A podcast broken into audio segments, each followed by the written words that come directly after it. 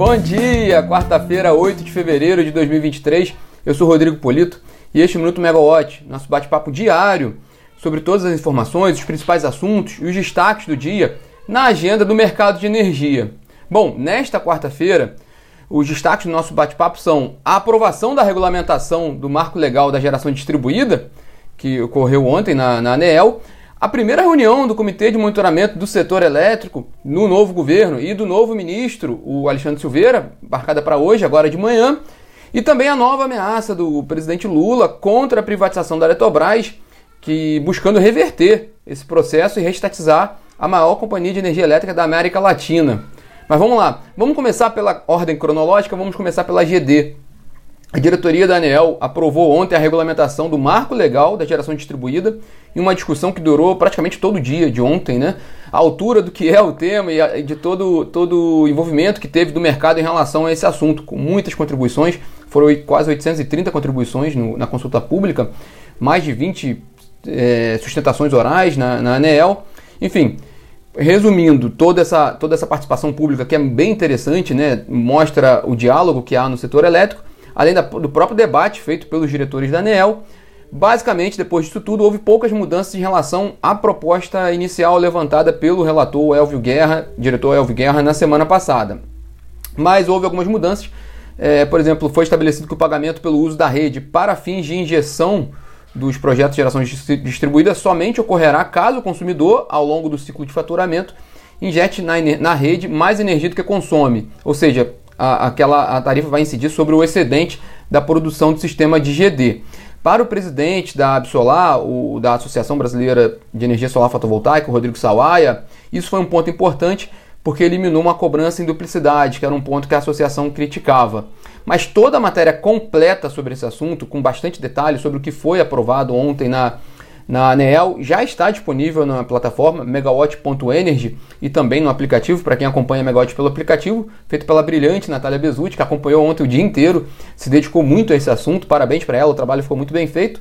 E quem quiser mais detalhes sobre isso, porque nós já falamos muito sobre isso no Minuto, a gente tem vasto material na plataforma sobre toda a discussão que aconteceu até chegar no dia de ontem e também sobre o dia de ontem. Então fica lá o convite para quem quiser mais, mais informações sobre esse tema específico. E o outro tema que chamou muita atenção ontem foi a declaração do presidente Lula de que quer colocar a Advocacia Geral da União, a AGU, para contestar a privatização da Eletrobras na justiça e o mecanismo aprovado para que o governo federal não consiga restatizar a companhia, que prevê aquele pagamento praticamente três vezes a mais, né? O governo teria que colocar um dinheiro muito grande ali para poder, poder ressarcir os acionistas e, re, e retomar o controle da companhia, o que tornaria praticamente inviável esse processo. Bom, o efeito claro dessas, dessas afirmações de Lula foi um, um, uma queda das ações da Eletrobras na B3. As ações caíram cerca de 3,5% no pregão de ontem. Vamos ver como é que vai ficar o desempenho da Eletrobras hoje no mercado, né? Na semana passada, isso vale lembrar, né, em mensagem ao Congresso, o presidente Lula já havia manifestado sua, manif sua insatisfação com relação à privatização da Eletrobras, da forma como foi feita e disse que desejava que o governo tivesse uma maior influência sobre a companhia pelo porte dela e a sua importância no mercado de energia, que também é um mercado estratégico para o governo, né? É, bom, o governo hoje tem praticamente um terço da, da, da, do capital da, da Eletrobras, mas pelas regras aprovadas no, no, no, processo de privatização, tem pouco poder de decisão ali no, no, no processo decisório das, das medidas da, da, da Eletrobras, no, na, na, nas nos passos que a companhia for dar daqui para frente. Bom, isso leva a muita preocupação no mercado e no setor como um todo, né? E muitas dúvidas. Bom, o que, acontece sobre a Eletrobras, né? Primeiro nós já falamos aqui é, em, alguns, em alguns episódios, desde que o governo assumiu, que diferentemente dos outros governos Lula, do Lula 1 e Lula 2, e dos, outro, dos outros governos do PT, no caso Dilma 1 e Dilma 2, pela primeira vez o governo não vai ter uma grande elétrica, uma elétrica de grande porte, para controlar durante a sua gestão né? e direcionar as políticas públicas que, que, que ele acredita para o setor elétrico. Né? Agora, pela primeira vez, Lula está pegando o setor elétrico com uma participação muito privada. Né? Então não tem tanto poder ali de, de, de, de, influenciar uma companhia dentro do setor. Diferentemente, se a gente olhar o mercado de petróleo, a União ainda é a controladora da Petrobras, a Petrobras, em que pese tem ações no mercado, quem dá a palavra final hoje é o governo. Enfim, é, então vai ser um, é uma nova experiência para o governo com relação ao setor elétrico nessa gestão de Lula. Mas a pergunta é: é possível restatizar? Né? Isso é o que todo mundo pergunta, né? Bom, a gente consulta muitos analistas, especialistas de mercado desde o primeiro dia do, do governo Lula. A grande maioria dos analistas diz que não, que não é possível restatizar, seria, um, um, seria uma manobra muito complicada e que traria muitas perdas políticas para o, o governo e também para o, para o Brasil como um todo em relação à credibilidade do mercado, né? É, além do fato de que o governo de fato teria que pagar aquela uma punição, né? O mecanismo foi criado na privatização, o governo teria que pagar um valor cerca de três vezes a mais pela companhia para os acionistas, para ressarcir os acionistas, o que seria uma cláusula que dificultaria muito a restatização. É, e segundo também, como a gente mencionou um pouco, seria também um efeito de não respeitar contratos, né, que é uma, uma tradição que o governo, que o país tem, que o Brasil tem, independente do governo, o Brasil respeita contratos. Mas a gente estava falando sobre a questão da Eletrobras e que o governo tem dobrado a aposta nesse discurso de restatização da Eletrobras.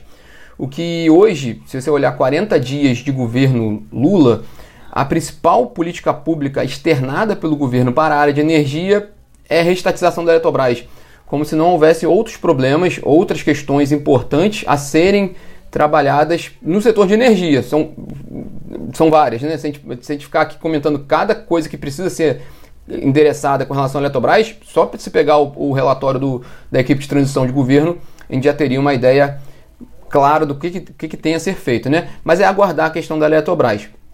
Vamos para hoje. Hoje, agora às 9 horas da manhã, ocorre a primeira reunião do Comitê de Monitoramento do Setor Elétrico, o CMSE, do novo governo e do novo ministro Alexandre Silveira ainda sem a definição dos, secretários, dos secretários da pasta, né? Essa vai ser uma reunião muito peculiar, mas sobre as condições do sistema, que é a, a principal, a principal pauta do, CM, do CMSE, né? As condições do sistema elétrico. É, Lula, não, o governo Lula não poderia pegar melhor situação para, para, para assumir um mandato em termos de operação do sistema elétrico. E nós falamos ontem, segunda-feira, no, no minuto de segunda-feira, que os reservatórios do Sudeste e Centro-Oeste podem chegar ao final de fevereiro, quase com 80% de armazenamento. Então é uma situação muito confortável, com uma perspectiva, por enquanto, de bandeira tarifária verde ao longo do ano inteiro. Então é, é um céu de, de, de, cruzeiro, um voo de cruzeiro, um céu de brigadeiro, que, que permite ao governo, mais uma vez, permite a situação hoje no setor elétrico, na operação do setor, do setor elétrico, é de um nível de, confort, de confortabilidade, de, nível de conforto, de tranquilidade, que permite ao governo se dedicar a problemas latentes do setor, é, tanto a modernização do setor, a, a, contratação de energia nos leilões, a expansão do, do mercado via Mercado Livre, é, a própria questão da GD, autoprodução e, não menos importante, o GSF. Né? Ontem a gente teve a liquidação do mercado de curto prazo de dezembro de 1,6 bi contabilizado, 1 bi não foi, não foi pago por causa das liminares do risco hidrológico é, dos credores que não possuem liminar nenhuma pra, de fura-fila para receber antecipadamente esses créditos, receberam cerca de 20% dos créditos que, a que tem direito. Problema grande do setor. E a CCE ainda levantou um dado né, acumulado de 2022 do total contabilizado nas, nas liquidações de mercado de curto prazo, nas operações de mercado de curto prazo, de 26 bilhões de reais, apenas 12,5 bilhões de reais foram de fato liquidados. Então é um problema grande ainda do setor. Mas voltando à questão dos secretários do Ministério de Minas e Energia. Bom, 40 dias de governo, ainda sem uma definição sobre o segundo escalão. Hoje, no Diário Oficial da União, saíram algumas nomeações internas no Ministério de Minas e Energia, né, em alguns, algumas áreas do Ministério, mas ainda sem nomeação de secretários, dos principais nomes que vão compor ali as principais áreas do Ministério, inclusive a do secretário executivo. Mas hoje tem um dado interessante, né? Às 5 horas da tarde, o presidente Lula ele se encontra com o ministro-chefe da Casa Civil, Rui Costa, e com a presidente do PT, a Gleisi Hoffmann, e que ambos são nomes que cuidam das nomeações no, no governo. Então há uma expectativa de que possa haver alguma definição sobre nomeações e que talvez possa ter alguma, alguma expectativa ali com relação ao setor elétrico, em que pese que na agenda do, do presidente Lula não está prevista a participação do ministro Alexandre Silveira. Então a gente não sabe ainda quando vai ter uma, uma, uma, um desfecho dessa, dessa, dessa questão dos nomes dos secretários, né? Continuando a agenda de hoje, indo um pouco agora para óleo e gás. A Petrobras divulga no fim do dia de hoje o seu relatório de produção e vendas do quarto trimestre e do ano todo de 2022. Vale lembrar que os dados da produção da companhia já tinham sido divulgados no início desse ano. A produção de petróleo da Petrobras alcançou 2,1 milhões de barris diários, que é um número 3% abaixo do obtido em 2021, mas ainda dentro daquela meta ajustada da Petrobras para o ano passado. Então ela ficou dentro da meta ajustada com a produção de 2,1 milhões de barris diários de petróleo. Hoje nós vamos ter, no fim do dia, com a divulgação desse relatório, mais detalhes sobre o número e sobre o volume de vendas da, da, da companhia ao longo de 2022.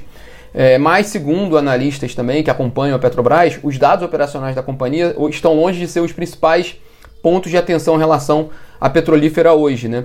É, as questões maiores são, de fato, a política de preços da companhia sob a nova gestão do, do João Paul Prats e também a composição da nova diretoria e do novo conselho de administração da Petrobras. Além do programa de venda de ativos, se vai continuar ou não, inclusive o programa de venda de ativos no refino.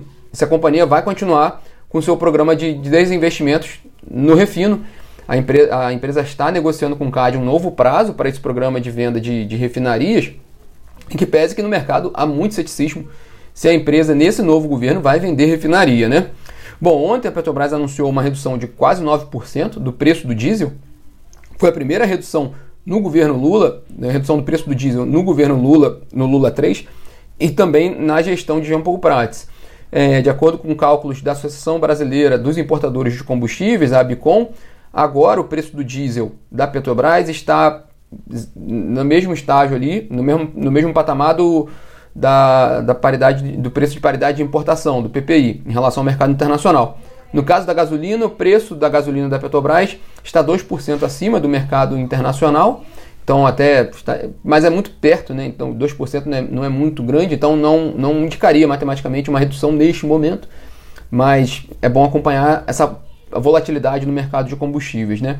Ainda no setor petróleo, a, a Equinor, a petroleira norueguesa Equinor, que tem muita participação no Brasil, divulgou hoje seu resultado de 2022 com um lucro de 28,7 bilhões de dólares, que é mais do que o triplo do observado em 2021, aí, no mesmo movimento de outras petroleiras que têm divulgado um resultado muito robusto no ano passado. E a gente aguarda o resultado da Petrobras em 1 de março.